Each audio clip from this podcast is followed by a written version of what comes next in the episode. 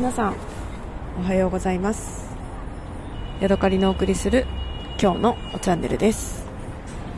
はい今1月14日のね、え、上海の時間で12時33分です。7時半ぐらいに、えー、自分のね宿に着きましてでもねチェックインは午後なので、えー、宿のねラウンジというかなんかあのー、ラウンジかな？でねちょっとゴロゴロしてたんですよ。で11時ぐらいになってね、えー、ちょっと寝て11時ぐらいになってねじゃあそろそろ出かけようかということで今あっち見たりこっち見たりしながらね、えー、茶場に向かっているところでございます。今日はねすごくね人が通りが多いなと思いながらね歩いてたんですけどそれもそのはず今日は日曜日ですもんね。それはみんな出歩くわっていう感じですけど。家族連れやカップルやお友達同士でね歩き回っている人がたくさんいます。まずね気がついたのが、えーとね、EV 車がたくさん走ってるってことですね。テスラとかねそういうのもたまに見かけるんですけれどもそれよりもねあの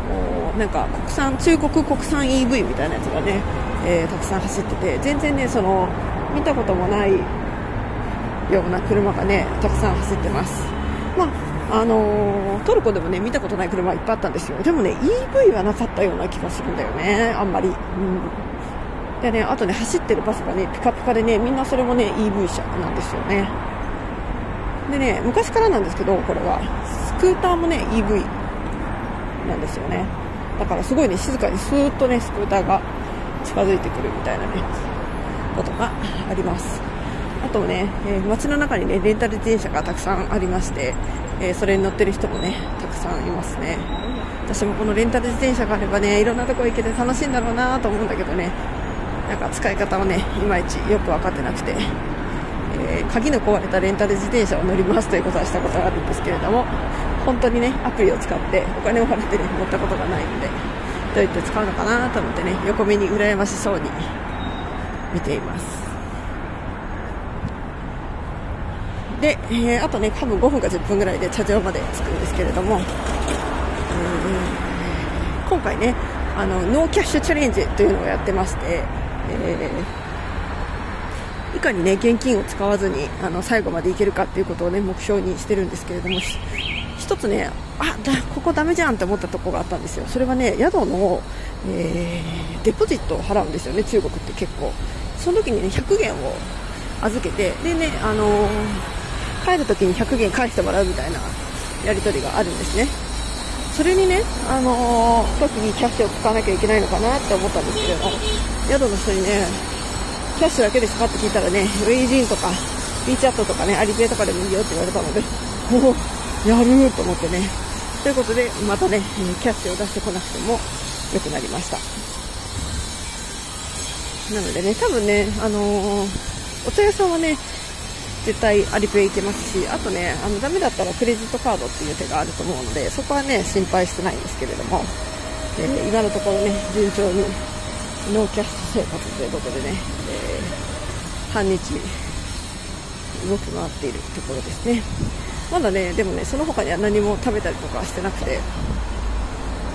えー、トルコで買ったね、食べ物がね、まだ多少あったので、それをね、朝食べて、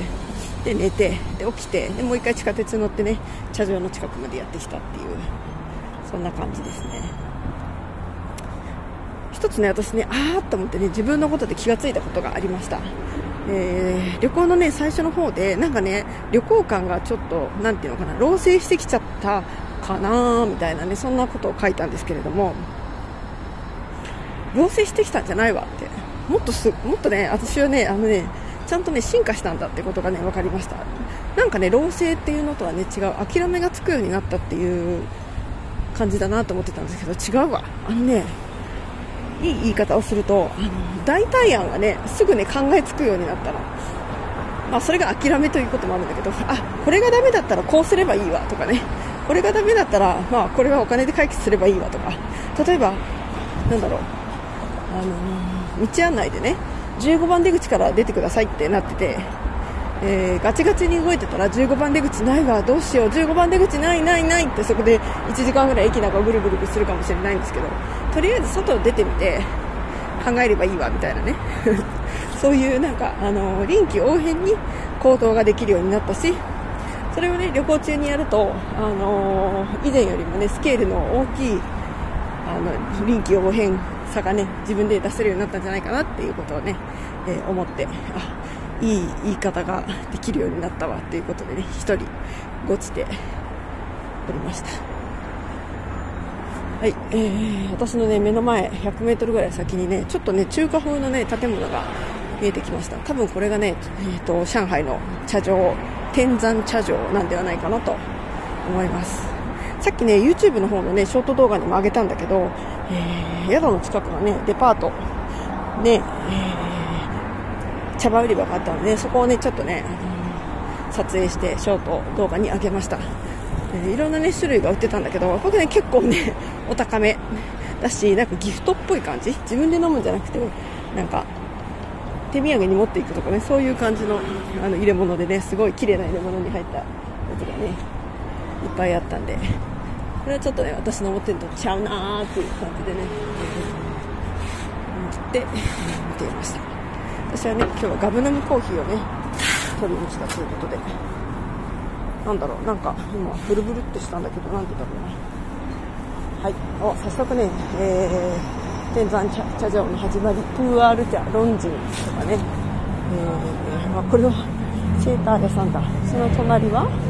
果物屋さんですね。その隣は白茶、鉱山茶のお店ですね。それから、その隣はエステ、違うな、ラプサンスー茶のお店。そしてあ、の小さいねみかんの皮で包まれたプーアール茶のお店がありますねはいじゃあとりあえずねここは録音はここまでにして、えー、ちょっとね茶場の中に潜入していきたいと思います。また明日お会いしましょう。さようなら。